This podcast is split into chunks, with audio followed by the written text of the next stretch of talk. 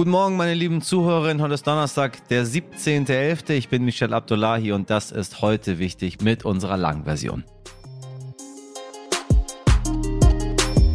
Gestern sind wir aufgewacht und die Welt dachte, ja, Russland hätte eine Rakete auf NATO-Boden abgeschossen. Hm, hm, hm. Auch wir waren aufgeregt, aber wir sind ja JournalistInnen. Wir recherchieren, wir gucken nach. Wir vermelden nicht einfach irgendwas. Heute wissen wir, es war wohl eine ukrainische Abwehrrakete. Und die zweite Nachricht, die eigentlich niemanden gebraucht hat, Donald Trump wird, wie erwartet, 2024 noch einmal zur US-Präsidentschaftswahl antreten. Wissen Sie was? Ich freue mich drauf. Also, falls es niemand gebraucht hat, jemand hat es gebraucht, und zwar ich. Trump. Trump. Trump. Gestern habe ich es Ihnen schon angekündigt, liebe ZuhörerInnen.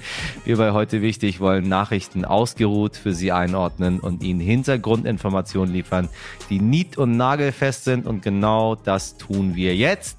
Wir haben mit Mark Görgen vom Stern Auslandsressort über den Raketeneinschlag in Polen gesprochen. Politikchef Nico Fried berichtet vom G20-Gipfel in Bali. Und natürlich unser US-Korrespondent, my very beloved Raphael Geiger, erzählt uns, wie Amerika reagiert hat auf die huge, massive Ankündigungen von uns Donald. Lassen Sie uns ihn ab heute uns Donald nennen. Das macht das Ganze ein bisschen interessanter. So, und last but not least haben wir natürlich auch noch ein längeres Gespräch zu einem Thema für Sie, das bei all dem Wahnsinn, der sonst so passiert, trotzdem nicht unter den Tisch fallen sollte. Es geht um Plastikmüll im Meer. Denn während die Regierungschefin der 20 führenden Industrienationen auf Bali über die Krisen der Welt debattieren, umgeben sie traumhafte Strände, an denen sich Tonnen von Plastikflaschen, Bechern und Verpackungen türmen. Indonesien gilt als zweitgrößter Verursacher der Plastikkrise in den Weltmeeren. Und es ist das Einsatzgebiet unseres heutigen Gastes Jens Hamprecht. Gemeinsam mit Freundinnen und lokalen UnternehmerInnen hat er dort eine NGO gegründet, die das sogenannte Korallendreieck vom Plastikmüll befreien möchte. Wie er dazu kam, ist eine Geschichte, die sehr nahe geht. Liebe Hörerinnen, heute starten wir ausnahmsweise nicht mit dem Wichtigsten aller Kürze, sondern wir stürzen uns direkt auf das bestimmte Thema. Wir schauen nach Polen. Vielleicht haben Sie gestern Morgen heute wichtig eingeschaltet und sich gewundert, warum wir die Explosion in Polen an der Grenze zur Ukraine nicht besprochen haben. Die Antwort ist eine sehr ehrliche. Alles, was wir zum Zeitpunkt unseres Redaktionsschlusses hätten sagen können, war, wir wissen, dass wir nichts wissen. Wir möchten Sie aber lieber jetzt, 24 Stunden später, seriös über den bisherigen Stand informieren und auch tiefer als einfach nur irgendwas zu vermelden. So, auch diese Informationen werden sich im Laufe des Tages möglicherweise überholen. Für die aktuellsten News News verweise ich Sie deshalb gerne an ntv oder stern.de. Von uns bekommen Sie am frühen Morgen die ausgeruhte Einordnung. Stand jetzt wissen wir, am Dienstagnachmittag ist eine Rakete im polnischen Dorf Breschodorf eingeschlagen. Zwei Menschen wurden dabei getötet. Das Dorf ist direkt an der ukrainischen Grenze und Russland hatte am Dienstag die Ukraine großflächig mit Raketen angegriffen. Mark Görgen schreibt und recherchiert für das Auslandressort des Stern. Er hat jeden Satz zu diesem Thema aufgesogen. Lieber Mark, wie hat man denn in den betroffenen Ländern reagiert? Die Reaktionen auf den Raketeneinschlag in Ostpolen waren in Polen selbst, in der Ukraine und in Russland sehr verschieden.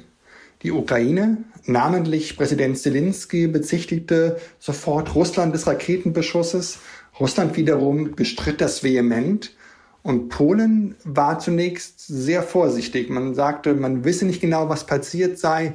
Man müsse das untersuchen. Das ist ganz interessant weil gerade Polen wie auch Litauen, Lettland und Estland, also die baltischen Staaten, in den letzten Monaten immer sehr stark gegen Russland gesprochen haben, die Aggression extrem verurteilt hatten. Und dass sie jetzt so zurückhaltend waren, zeigt auch, dass sich die Leute vor Ort, die Politiker sehr bewusst waren, dass es eine brandgefährliche Situation ist, die ja in einen Weltenbrand münden könnte. Es sieht im Moment danach aus, dass das Abwehrgeschoss aus der Ukraine kam. Warum hältst du es für unwahrscheinlich, dass Putin dafür verantwortlich ist?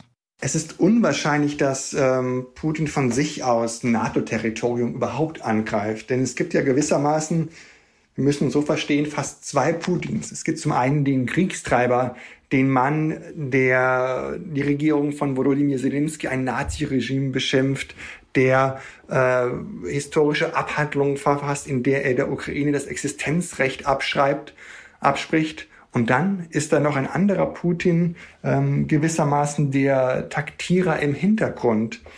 Der weiß genau, wo seine Grenzen sind. Er droht zwar häufig mit Atomangriffen, achtet aber genau darauf, keine Anzeichen zu liefern in der Aufklärung, dass tatsächlich ein solcher Angriff bevorstünde. Er ist auch der Mann, der äh, Kherson symbolisch in einem großen, äh, in einer großen Zeremonie annektiert, jetzt aber, da die Lage für seine Truppen aussichtslos wurde, die Truppen auch wieder abzieht. Gewissermaßen gibt es diese beiden Putins und ähm, es wäre äh, sehr seltsam gewesen, ja selbstmörderisch, wenn Putin tatsächlich einen Angriff auf NATO-Territorium begonnen hätte. Und wie geht die NATO damit um, insbesondere die Vereinigten Staaten, die die Ukraine ja sehr stark unterstützt haben? Die Reaktion des Westens war sehr besonnen. Die äh, Staatschefs der G20 waren ja noch in Bali versammelt und äh, Präsident Biden versammelte zum einen seine engsten ähm, Kollegen wie Emmanuel Macron, wie auch Olaf Scholz um sich und sie besprachen die Lage. Zugleich aber auch ließ er wissen, dass nach seinen Informationen es keine Rakete aus Russland gewesen sei. Und das äh, war gleich eine Botschaft der Deeskalation. Man wollte auf jeden Fall einen äh, größeren Krieg, eine Eskalation des Krieges auf NATO-Territorium ausschließen. Und es gibt auch für die NATO oder für den Westen oder auch gerade für Präsident Biden keine, keinen Anlass, die Strategie zu einer Eskalation jetzt zu betreiben. Denn seine Strategie war in den letzten Monaten ja extrem erfolgreich. Er hat es geschafft, ähm, weitestgehend die amerikanische Öffentlichkeit für den Krieg, also für die Unterstützung der Ukraine zu mobilisieren, die USA schickten ja in den letzten Monaten mehr als 60 Milliarden Hilfe, militärischer Hilfe oder auch finanzieller Hilfe über den Atlantik. Er hat mit der Strategie auch jetzt die Midterm-Wahlen, sagen wir, zu seinen Gunsten entscheiden können. Er kam ja daraus sehr gestärkt hervor. Und es gibt für ihn jetzt keinen Anlass von der Linie abzuweichen, die auch militärisch erfolgreich ist. Auch der Rückzug der Russen aus Cherson ist ja darauf zurückzuführen, dass die Amerikaner die Ukrainer sowohl geheimdienstlich wie aber eben auch militärisch und finanziell stark unterstützen und dabei sorgsam darauf achten, keine Linie zu überschreiten. Biden will ja um jeden Preis vermeiden, dass amerikanische Truppen gegen russische Soldaten direkt kämpfen müssen. Und diesen Balanceakt auf diesen schmalen Grat hat in den letzten Monaten ziemlich gut bewältigt und es gibt für ihn wenig Anlass, davon abzuweichen. Vielen Dank für die Infos, lieber Marc. Tja, wie ihn die Nachricht aus Polen ein wenig unvermittelt getroffen hat, das sind die Chefin der 20 stärksten Industrienationen beim G20-Gipfel in Bali. Sternpolitikchef Nico Fried ist aktuell mit Bundeskanzler Olaf Scholz unterwegs und hat ihn auch nach Bali begleitet. Lieber Nico, wie wurde der Vorfall in Polen denn von Olaf Scholz aufgenommen? Auf Bali, wo der G20-Gipfel stattgefunden hat, war es ja Nacht, als die Nachricht von der Rakete in Polen äh, eingetroffen ist. Der Bundeskanzler wurde dann von seinem außenpolitischen Berater um drei Uhr morgens geweckt, telefonisch. Und äh, um sieben Uhr hat er mit dem polnischen Staatspräsidenten telefoniert und sich informieren lassen und ihm sein Beileid ausgedrückt. Und äh, um neun Uhr hiesiger Zeit haben dann alle ähm, Staats- und Regierungschefs der NATO-Staaten, bis auf die Türkei, die aus irgendwelchen Gründen nicht dazukommen konnte, ähm, getagt und sich verständigt, Informationen ausgetauscht. Und dabei hat der amerikanische Präsident Joe Biden offensichtlich auch mitgeteilt, dass es sich wohl um eine ukrainische Flugabwehrrakete gehandelt hat, die diesen Vorfall ausgelöst hat. Das ist aber noch nicht endgültig geklärt. Bis gestern haben die G20 zwei Tage getagt. Wie bewertest du das Ergebnis? War das Treffen erfolgreich? Naja, G20-Gipfel sind natürlich immer besonders interessant, weil man als Politiker, als Staats- oder Regierungschefs sehr viele Kolleginnen und Kollegen trifft, mit denen man sich austauschen kann. Aber gleichzeitig sind die Interessen natürlich so unterschiedlich gelagert, dass es schwierig ist, bei manchen Punkten auf einen gemeinsamen Nenner zu kommen. Insofern ist es schon bemerkenswert, dass es insbesondere, was den Krieg in der Ukraine angeht, man zu einem relativ einhelligen Ergebnis gekommen ist. in dem der Krieg hm, doch deutlich verurteilt wird. Und das Interessante dabei ist, dass selbst Russland am Schluss diesem Kommuniqué zugestimmt hat, weil es lieber eine Einstimmigkeit gesehen hat äh, gegenüber diesem Abschlusskommuniqué als ein Abstimmungsergebnis von 19 zu 1, was sozusagen zahlenmäßig dokumentiert hätte, dass Russland völlig alleine gestanden hat hier. Und wenn du gerade schon mit ihm unterwegs bist, welche Rolle hat Scholz überhaupt dabei gespielt? Bundeskanzler Olaf Scholz hat sich am Ende dieses Gipfels sehr zufrieden geäußert und bei den Punkten, die den Deutschen besonders wichtig waren, kann man das auch durchaus nachvollziehen. Zum einen steht im Abschlussdokument, dass alle G20-Staaten einen Atomschlag ausschließen und auch nur die Drohung damit für unzulässig halten. Das war etwas, was äh, Olaf Scholz besonders wichtig war und was er auch bei seinem Besuch in Peking ja mit dem chinesischen Staatspräsidenten Xi Jinping schon besprochen hatte. Und zum Zweiten gibt es doch eine sehr deutliche Verurteilung des russischen Angriffskrieges. Zumindest steht in dem Abschlusskommuniqué, dass die meisten Staaten diesen Krieg äh, verurteilen, aufs schärfste verurteilen und auch für seine Beendigung eintreten.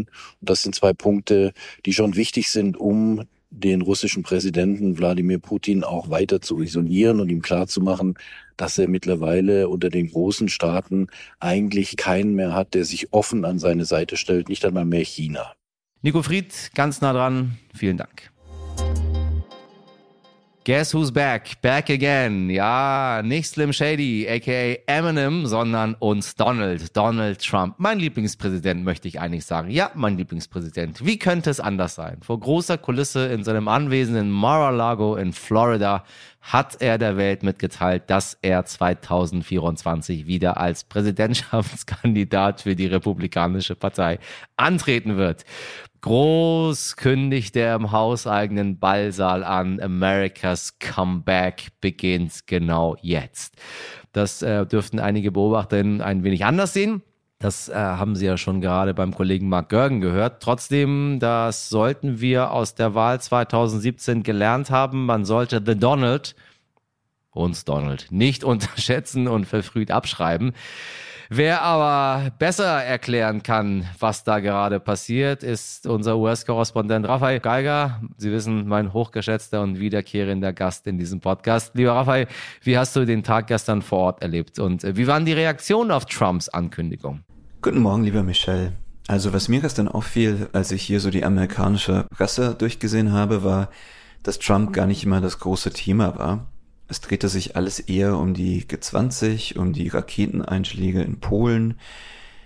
Warum das so ist, dass Trump äh, gar nicht ganz oben stand in den Schlagzeilen, das hat bestimmt damit zu tun, dass Trumps Kandidatur erstmal niemanden überrascht hat. Wir wussten ja schon lange, dass er nochmal antreten will. Bloß in den letzten Tagen nach den Midterms gab es Zweifel, nachdem seine Kandidatinnen so schlecht abgeschnitten haben, überall im Land.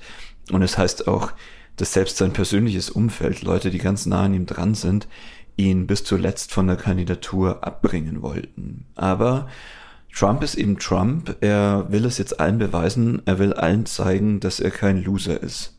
Er ist angeschlagen. In der Partei stehen immer mehr auch prominente Republikaner gegen ihn auf. Auch auf die Kandidatur haben viele, nicht nur Demokraten, sondern auch viele Republikaner offen ablehnend reagiert. Aber das macht ihm nichts aus, denn nicht anzutreten wäre aus Trumps Sicht viel schlimmer gewesen, dann hätte er seine Niederlage ja gleich und direkt selbst eingestanden. Und das, das ist etwas, wie wir wissen, das Donald Trump nicht so gerne tut. Seine Rede fühlte sich ein bisschen an wie zurück in die Zukunft. Er war ganzer Alte, wie er sprach, was er sagte, dass Amerika sich unter Joe Biden quasi in einen Vorhof der Hölle verwandelt hat und nur er, Donald Trump, das Land vor dem Untergang retten kann garniert mit einer kleinen, feinen neuen Verschwörungstheorie, die er sich wohl ausgedacht hat, nämlich dass China etwas mit seiner Wahlniederlage vor zwei Jahren zu tun haben könnte. Er war also der Trump, den Amerika kennt, weswegen die deutlichste Reaktion in den USA, die ich vernommen habe gestern, war, das ist ein Déjà-vu, ja, das gibt uns Flashbacks, das triggert etwas in uns. Wir wissen ja alle genau, wie es sich anfühlt, wenn wir uns jeden Tag und jede Stunde mit Donald Trump beschäftigen müssen, wie viel Energie er absorbiert, ja, wie müde wir waren nach den vier Jahren mit ihm im Weißen Haus. Die New York Times hat gestern online einen Kommentar gebracht, der mit einer animierten Webseite begann. Da konnte man hinschreiben, welche Emotion einem bei Trump in den Sinn kommt und dann verschwand diese Emotion, dieses Gefühl in einem großen schwarzen Loch. Das hatte die New York Times, die größte Qualitätszeitung des Landes, gestern ganz oben auf ihrer Seite. Seelenbalsam also, das hat das Land im Moment offenbar mehr nötig, wenn es um Trump geht, als klassischen Journalismus. So, und nun, wie geht's weiter? Wie geht's jetzt weiter? Trump ist mit seiner Kandidatur der erste unter den Republikanern. Jetzt müssen wir schauen, wer sich als nächstes aus der Deckung wagt. Mike Pence, Trumps Vizepräsident, will offenbar genauso antreten wie Trumps Außenminister Mike Pompeo. Dazu natürlich der große Wahlgewinner der letzten Woche, der Gouverneur von Florida, Ron DeSantis. Je mehr KandidatInnen antreten, desto besser für Trump, glaube ich. Denn die anderen werden dann immer kleiner werden neben ihm und er wird wie immer im Mittelpunkt stehen und die Show bestimmen. Man sollte auf keinen Fall das tun, was bisher immer mit Trump geschah, nämlich ihn zu unterschätzen. Er ist noch immer nicht am Ende. Seine Fans wollen ebenso Rache für 2020 wie er und die Trump-Bewegung, fürchte ich, ist noch nicht gescheitert, so weit sind wir noch nicht. Die Umfragen unter den republikanischen Wählern sehen ihn bei den Vorwahlen als klaren Favoriten und so ist es aus meiner Sicht, lieber Michel, sehr wahrscheinlich, dass der Präsidentschaftskandidat der Republikaner 2024 zum dritten Mal Donald Trump heißt. Thank you for your support. Dankeschön, lieber Raphael.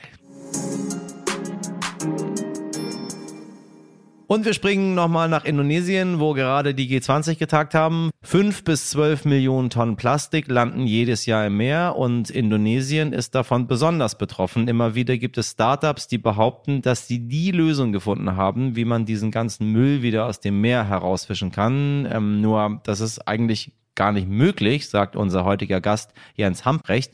Es hat mit dem Stern zu tun, dass Jens Hamprecht sich für den Schutz der Weltmeere engagiert und mit einer berührenden Geschichte, die er meiner heute wichtig Kollegin Laura Chapo erzählt hat. Gemeinsam mit lokalen UnternehmerInnen und Meeresbiologinnen hat er in Indonesien eine NGO gegründet, die Plastikmüll aus dem Meer sammelt und er erklärt, wie wir das Plastikproblem generell angehen sollten, damit nicht das eintritt, was so viele prognostizieren, nämlich dass es 2000 2050 mehr Plastik in den Ozeanen geben wird als Fische.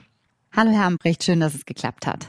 Gerne. Es ist eine sehr eindrückliche Geschichte und sie hat auch ein bisschen mit dem Stern zu tun. Wie ist es denn zu Ihrem Engagement für das Meer überhaupt gekommen? Der Start für das Projekt jetzt geht auf einen Artikel im Stern zurück.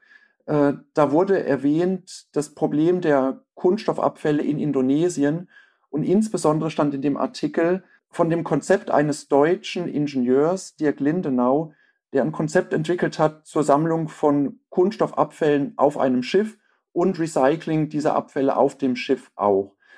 Äh, den Herrn Lindenau habe ich dann kennenlernen wollen. Ich habe ihn in Kiel erstmalig getroffen.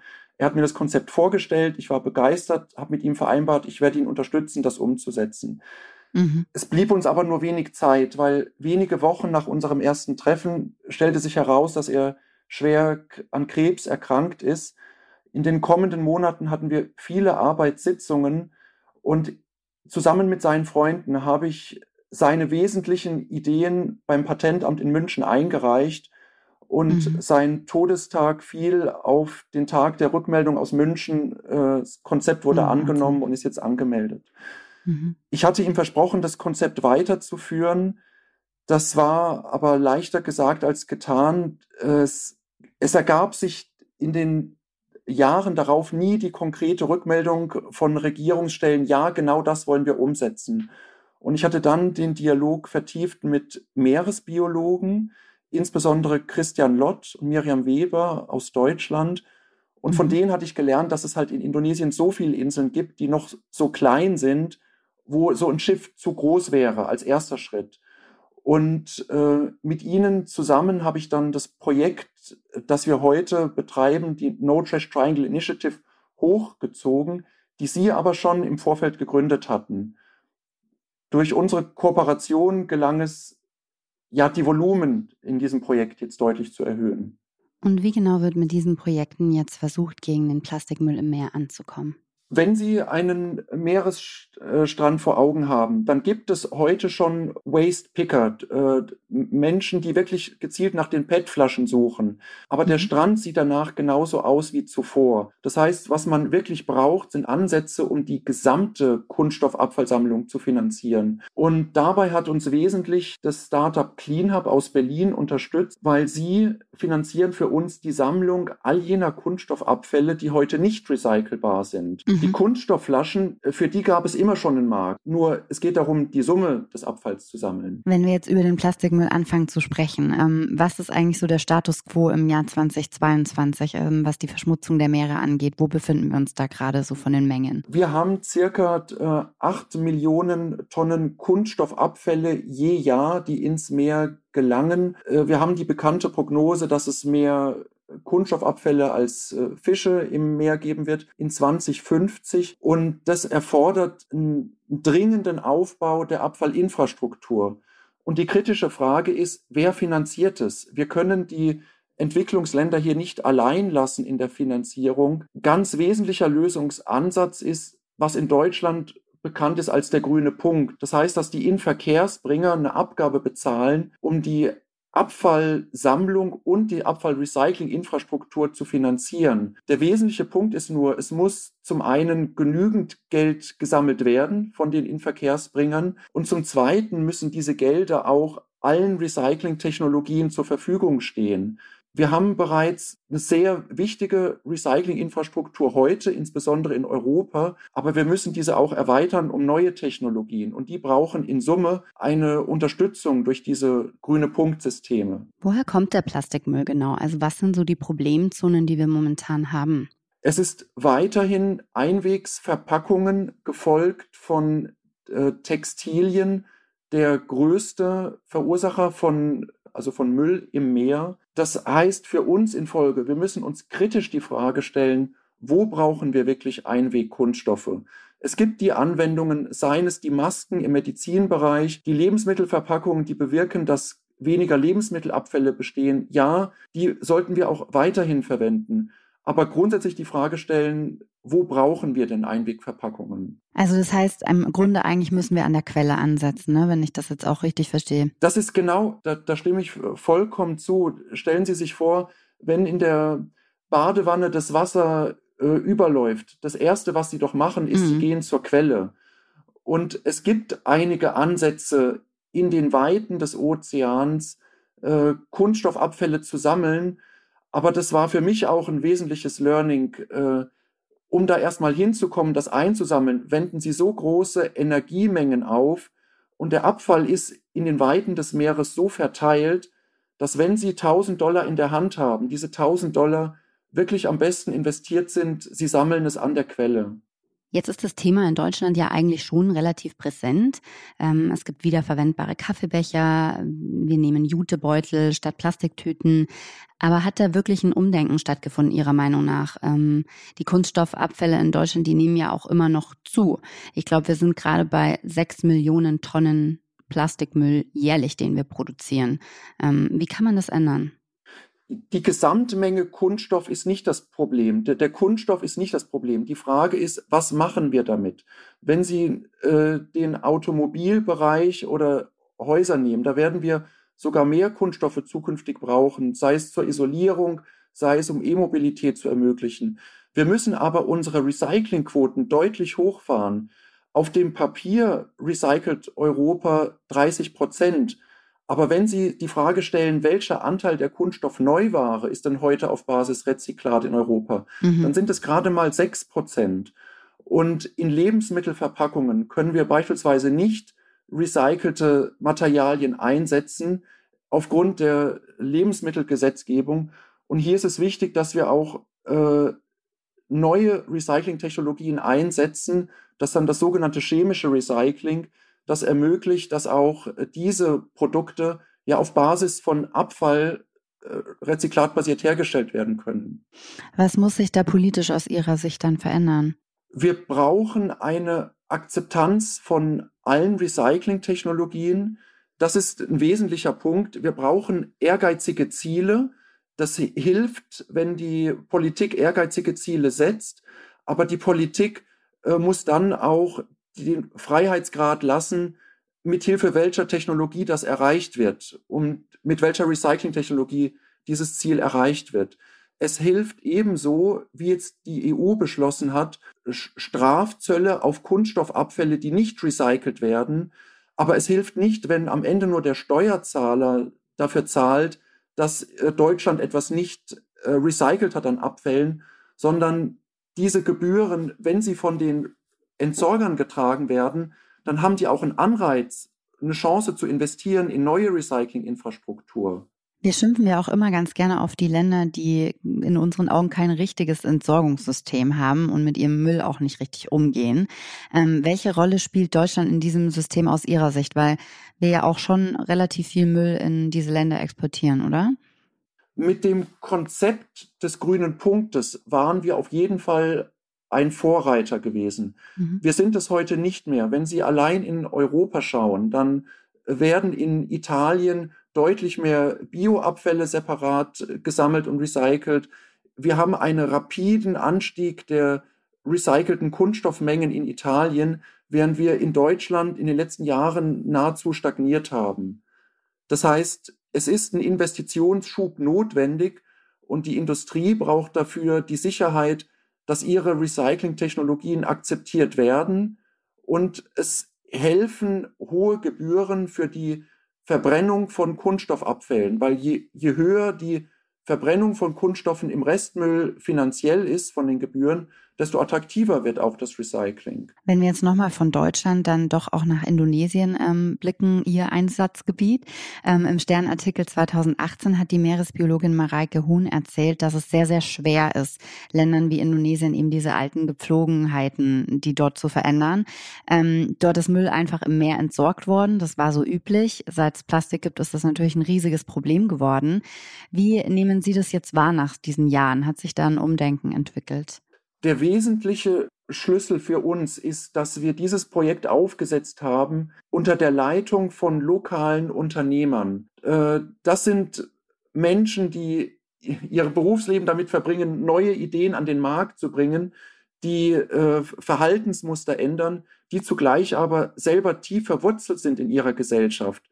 Das ist genau der Spirit, den wir brauchen. Ein Unternehmertum, aber eine Verankerung in die lokale Gesellschaft, die wir als Europäer gar nicht liefern können. Unsere Aufgabe besteht daher darin, diese lokalen Unternehmer zu unterstützen, sei es mit Netzwerken, sei es mit Wissen, Technologie, um ihre Recycling- und Sammelprojekte umsetzen zu können. Es gibt ja auch immer wieder Startups, die irgendwie anders ansetzen, die den Eindruck auch erwecken, dass das Problem irgendwie unter Kontrolle ist. Also eines der bekanntesten ist ja The Ocean Cleanup von dem Niederländer Bojan Slat. Ähm, dort haben auch einige aus dem Silicon Valley ähm, rein investiert und die haben jetzt vor ein paar Tagen eigentlich erst versprochen, den gesamten Müll aus dem Meer zu fischen. Was halten Sie von diesen Projekten, nachdem Sie sich jetzt so viele Jahre damit auseinandergesetzt haben? Also ist es überhaupt möglich, alles Plastik aus dem Meer wieder rauszufischen? Nein, schon rein physikalisch nicht. Äh, nach drei Monaten sinkt der Großteil des Kunststoffabfalls spätestens auf den Meeresboden ab. Das mhm. heißt, über die Gesamtfläche des Ozeans hinweg verteilt haben Sie immer nur einen Bruchteil des Abfalls auf eine riesige Fläche verteilt. Wenn Sie an den gesamten Kunststoffabfall ran wollen, ist es deutlich effizienter, Sie gehen an die Quelle heran. Das bedeutet konkret, eine Flussbarriere ist viel sinnvoller als Sammeln im freien Ozean mhm. und Sammeln in den Haushalten ist nochmals deutlich sinnvoller als die Flussbarriere. Aber was passiert jetzt mit dem Müll, der quasi schon dort ist, ne? Also der einfach schon im Meer rumschwimmt. Wie kriegen wir, kriegen wir den wieder raus? Oder bleibt er da einfach? Die wesentliche Frage ist, wie vermeiden wir denn, dass noch mehr hinzukommt? Äh, allein dadurch, dass innerhalb von maximal zwölf Wochen der Kunststoffabfall auf den Meeresboden hinuntersinkt, haben wir realistisch keine Chance, das, was da draußen ist, in signifikanten Mengen abzuschöpfen. Mhm. Da wird in Kürze ein Algen- und Muschelwachstum am Kunststoff stattfinden. Es sinkt ab. Und deswegen müssen wir tatsächlich zur Quelle gehen.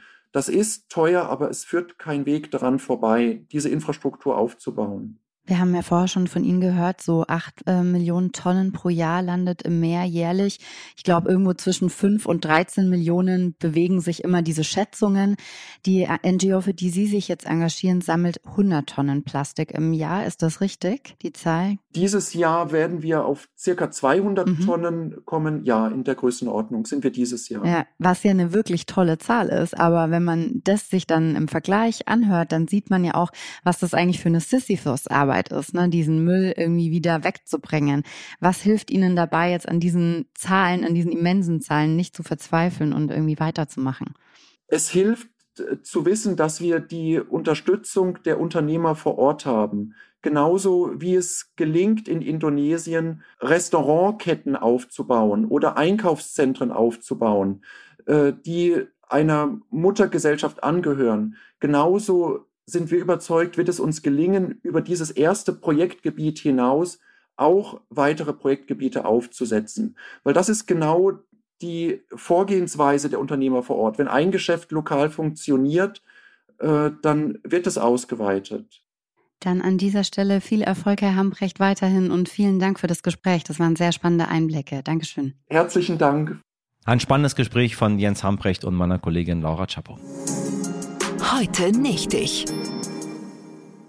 Krieg, Krise, Klimawandel, da vergeht einem ganz schön ähm, ja, die Feierlaune oder etwa nicht. Vielleicht denken Sie sich nämlich auch das Gegenteil. Die Welt geht unter, aber Prost, jetzt erst recht. Damit sind sie nicht alleine, denn trotz aller Krisen knallen die Korken beim Luxuskonzern LVMH nämlich Louis Vuitton Moet Hennessy, meine lieben Leute. Ja, jetzt gerade so richtig laut. Momentan wird so viel Champagner getrunken, dass die Firma Moet Hennessy die Marken wie Moet de Chandon, Veuve Clicquot und Dom Perignon vertreibt, Angst hat, dass ihnen die Keller leer getrunken werden. Um Gottes Willen, was machen wir denn da nur? So. Meine Redaktion sagt, ich soll dazu sagen, Obacht, Ironie, aber ganz ehrlich, was machen wir denn dann nur? Ja, ähm, weiß ich nicht. Ich weiß ich nicht, was ich dann mache. So, dass so richtig gebechert wird, wenn Krise ist, ist übrigens kein neues Phänomen. Auch in den goldenen Zwanzigern im vergangenen Jahrhundert hat man wild gefeiert, trotz Wirtschaftskrise oder vielleicht gerade deshalb, um den Ganzen ein wenig zu entfliehen. Champagner kostet allerdings mindestens 40 Euro pro Flasche, wenn Sie was Gutes haben wollen. Also Sie kriegen aber auch natürlich für, weiß ich nicht, 8 Euro bei Aldi Champagner. So, und er geht bis hoch in die Tausende, wenn Sie was richtig Gutes haben wollen. Ob sich das lohnt, muss jeder selber entscheiden. Sich das Leben damit zu versüßen, dürfte also nur denen vorbehalten sein, die es sich auch leisten können. So, es sind also vor allem die Reichen, die mehr trinken. Allen anderen, die in ihrem Keller statt Champagner eine alte Heizung stehen haben, die eine kaum bezahlbare Rechnung verursacht, dürfte auch egal sein, wenn das herrliche Gesöff bald leer geht. Aber ich bin mir sicher, für die Betroffenen findet sich im Zweifel ein adäquater Ersatz. Oh, eine lange Folge heute, meine lieben ZuhörerInnen. So, das hat mich wirklich abgefüllt. Ich glaube, ich gönne mir jetzt ein Gläschen Champagner. Habe ich irgendwas da? Kleinen Moment, ich hole mal was.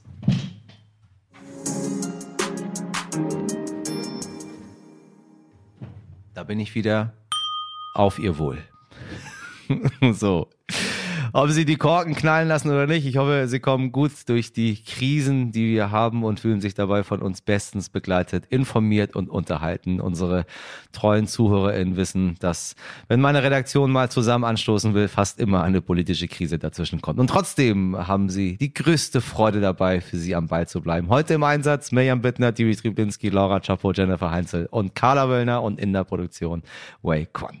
Wenn Sie noch Fragen haben oder Anmerkungen, dann ist heute wichtig, stern.de die Mailadresse Ihres Vertrauens und Sie wissen teilen, teilen, teilen und Ihren Freundinnen und Ihrer Familie von uns erzählen. Einen schönen Donnerstag wünsche ich Ihnen. Lassen Sie die Korken knallen. Das mache ich jetzt auch. Vor allem machen Sie was draus. Ihr Michel Abdullahi.